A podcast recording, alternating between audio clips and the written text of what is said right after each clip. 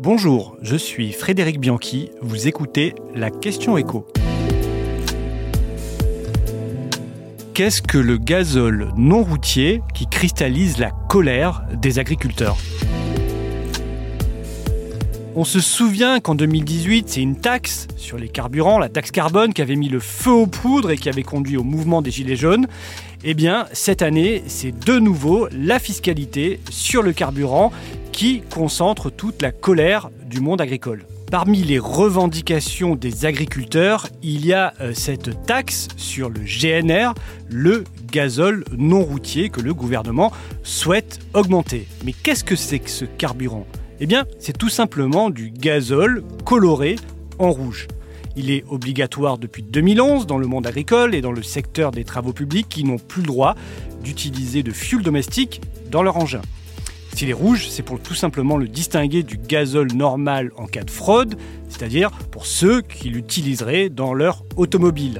Car le GNR bénéficie d'une niche fiscale.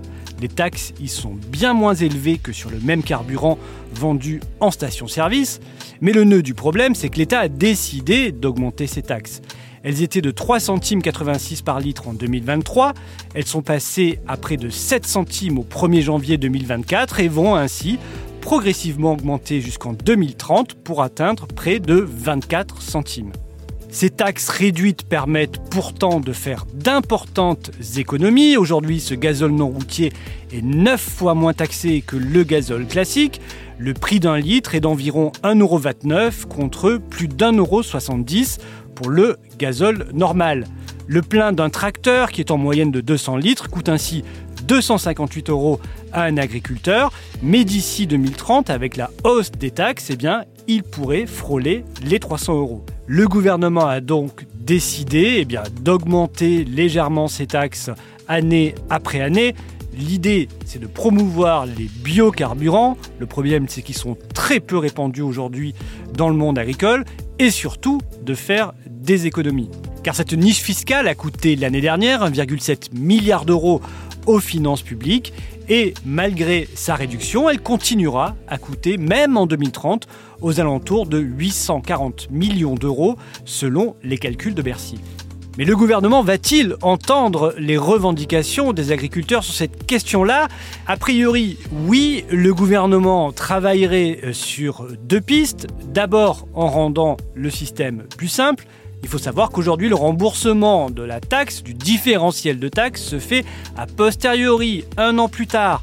Durant un an, l'agriculteur doit faire l'avance de trésorerie. Du côté du gouvernement, donc, on songerait à rembourser de manière beaucoup plus rapide, dès le mois de février, le différentiel de taxe. Ça, c'est pour un premier temps.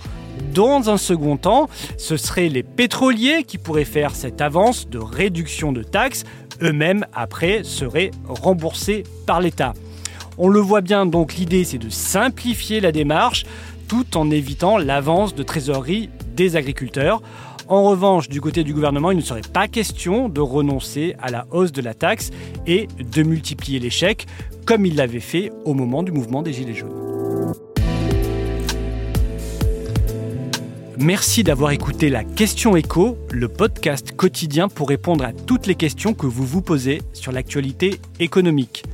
Abonnez-vous sur votre plateforme d'écoute pour ne rien manquer. Et si cet épisode vous a plu, n'hésitez pas à laisser une note et un commentaire. À bientôt!